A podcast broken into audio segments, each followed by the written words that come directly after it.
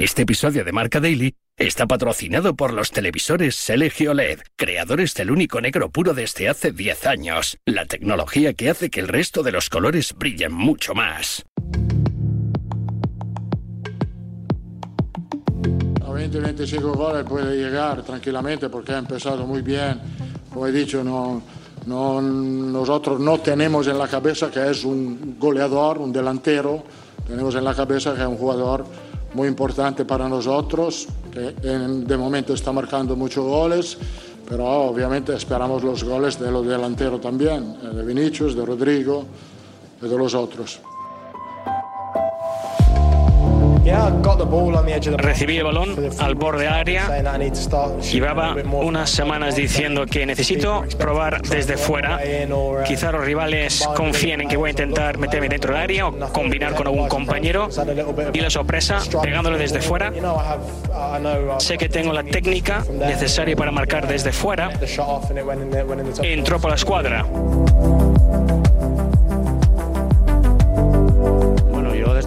De vista creo que hemos dominado 60 minutos y el fútbol es esto, cuando no terminas marcando el 2 a 0, pues el Madrid tiene estas cosas, ¿no? Nosotros necesitamos igual hoy 5 o 6 para hacer un gol y el Madrid con 3 o 2 y media te hace dos goles. Yo creo que esta es la diferencia hoy. Y ellos han tenido 20 minutos, 25 buenos y te hacen dos goles. Y nosotros 60 y hemos hecho solo uno. Creo que nos ha faltado efectividad, creo que el juego y lo planteado ha salido bien, esa línea de 3 con la superioridad dentro, hemos tenido calma, paciencia, las ocasiones las hemos tenido y creo que hemos merecido la victoria. Jude Victor William Bellingham, ya no hay ninguna duda, es el jugador más en forma del mundo y ante el Barça lo confirmó, un doblete que le encumbra como el líder de este Madrid que empieza a ser candidato a todo. El Barça golpeó primero y parecía estar destinado a llevarse el eh, triunfo con el gol de Gundogan, pero el inglés apareció con dos zarpazos en 20 minutos para remontar el choque. 13 goles en 13 partidos, liderato y el Hey Jude que resuena en todo el madridismo.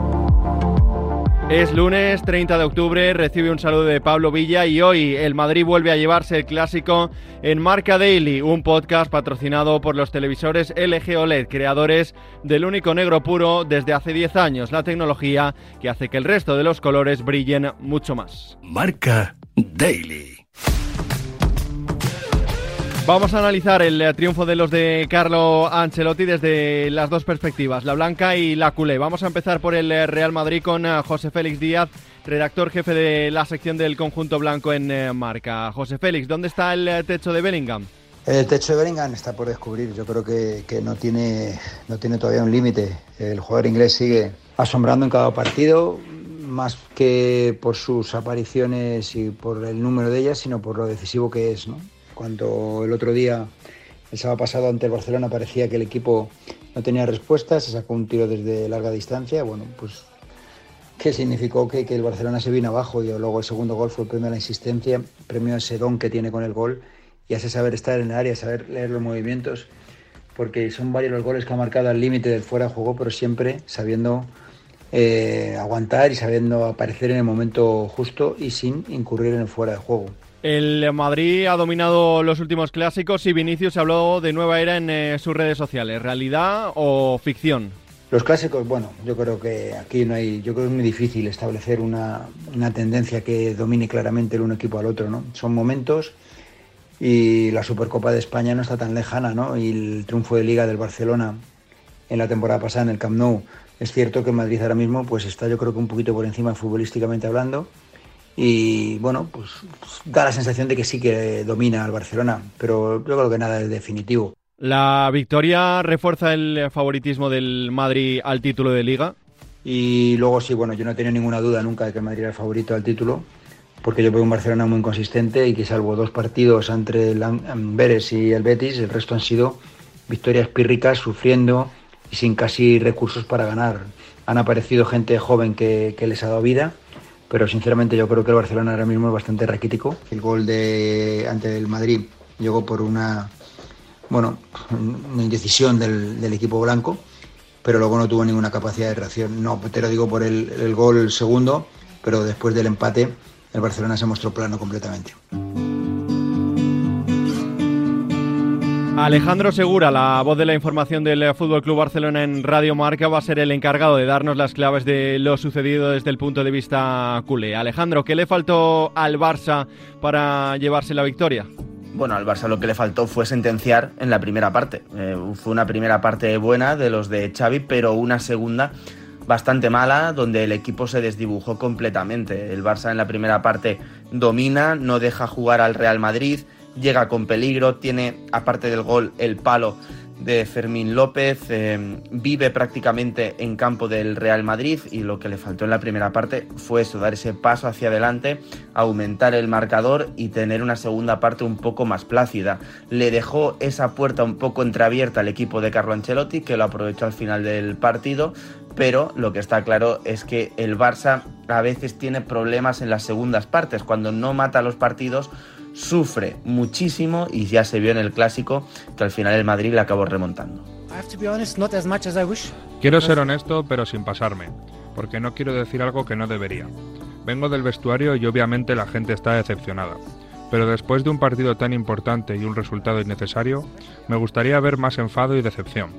Y esto es parte del problema. Tienen que aflorar las emociones cuando pierdes y cuando sabes que puedes jugar mejor y hacerlo mejor en ciertas situaciones y no reaccionas, esto luego se traslada al campo. Tenemos que dar un paso muy grande en este aspecto porque si no el Real Madrid o incluso el Girona se van a escapar. No vine aquí para perder este tipo de partidos o permitir que se abran estas brechas. Yo también tengo responsabilidad como jugador veterano para no permitir que el equipo deje que pasen estas cosas. Necesitamos resistencia. Uh, ¿Segura son justificadas estas palabras de Ilkay Gundogan? Bueno, al final lo que pasa en el vestuario es verdad que lo saben solamente los jugadores y el staff, ¿no? Eh, realmente las entrañas de un vestuario eh, es donde se mueve todo lo que pasa y ahí es donde Gundogan no habla en caliente, porque no habla en caliente, si nos fijamos eh, Gundogan ya está duchado y cambiado y a partir de ahí pasan mucho tiempo desde que acaba el partido hasta que Gundogan habla con los compañeros de la Liga Internacional y ahí es cuando dice lo que dice el futbolista alemán. Eh, Gundogan sabe lo que hay. Gundogan viene de ser el capitán del mejor Manchester City de la historia, de ganarlo absolutamente todo y está claro que se ha puesto el brazalete de capitán de facto y que él quiere, junto a otros compañeros, liderar eh, esa revolución dentro del vestuario para que el equipo vaya hacia adelante. Desde el eh, punto de vista táctico, Xavi apostó por Araujo, Christensen e Íñigo Martínez para jugar con eh, tres centrales puros. ¿Se equivocó el técnico barcelonista en tocar esa tecla? Bueno, yo creo que no se equivoca, porque al final el plan anti-Vinicius para Xavi siempre ha sido Ronald Araujo y también lo fue.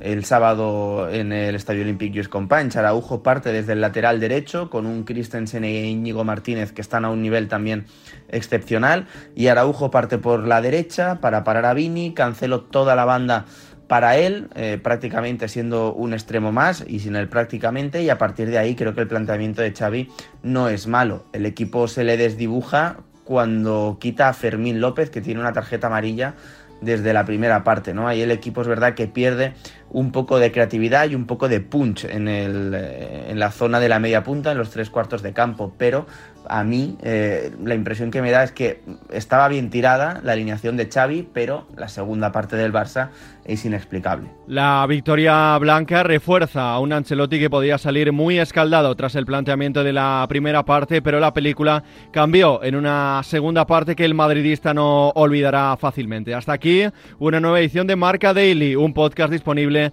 en todas las plataformas. Mañana más y mejor. Hace 10 años, LG creó el único negro puro, un hito en la historia de la tecnología que hizo brillar millones de colores. Ahora, esos colores brillan intensamente y se integran a la perfección en tu hogar. LG OLED Evo, 10 años con el único negro puro.